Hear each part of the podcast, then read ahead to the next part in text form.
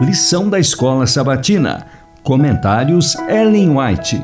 Isaías. Consolo para o povo de Deus. Lição 13. A renovação do planeta Terra. Sábado 20 de março. Companheiro peregrino, ainda estamos em meio às sombras e tumultos das atividades terrenas, mas logo nosso Salvador aparecerá para nos dar liberdade e repouso. Olhemos pela fé para o abençoado futuro, como a mão de Deus o retrata. Aquele que morreu pelos pecados do mundo está abrindo amplamente as portas do paraíso a todo aquele que nele crê. Em breve, a batalha estará terminada e a vitória ganha. Em breve veremos aquele em quem se concentram nossas esperanças de vida eterna. Em sua presença, as provações e sofrimentos desta vida perecerão como se nada fossem. Olhe para cima e permita que sua fé cresça constantemente. Deixe que essa fé guie você pelo caminho estreito que leva através dos portais da cidade para o grande além, o vasto e ilimitado futuro de glória preparado para os remidos. Portanto, irmãos, sejam pacientes até a vinda do Senhor. Eis que o lavrador aguarda com paciência o precioso fruto da terra até receber as primeiras e as últimas chuvas.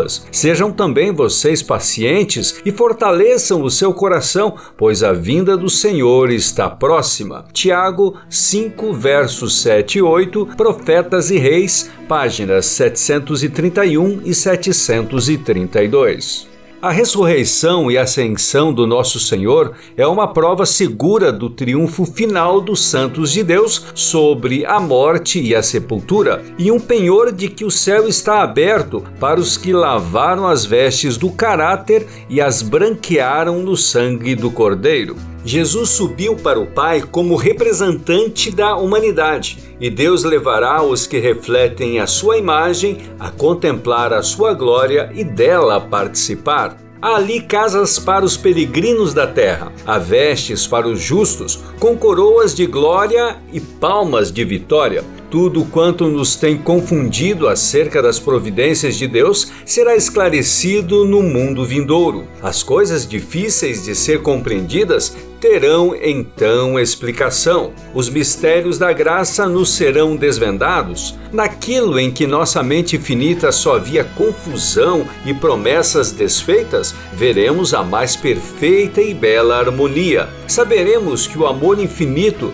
dispôs as experiências que nos pareciam as mais difíceis. Ao reconhecermos o terno cuidado daquele que fez todas as coisas contribuírem para nosso bem, nos alegraremos com júbilo inexprimível e repleto de glória. Testemunhos para a Igreja, volume 9, página 286 e ao transcorrerem os anos da eternidade, receberão cada vez mais abundantes e gloriosas revelações de Deus e de Cristo. Assim como o conhecimento é progressivo, também o amor, a reverência e a felicidade aumentarão. Quanto mais as pessoas aprenderem a respeito de Deus, mais admirarão seu caráter. Quando Jesus lhes revelar as riquezas da redenção e os impressionantes feitos do grande conflito com Satanás, o coração dos resgatados baterá com mais forte devoção e com alegria mais arrebatadora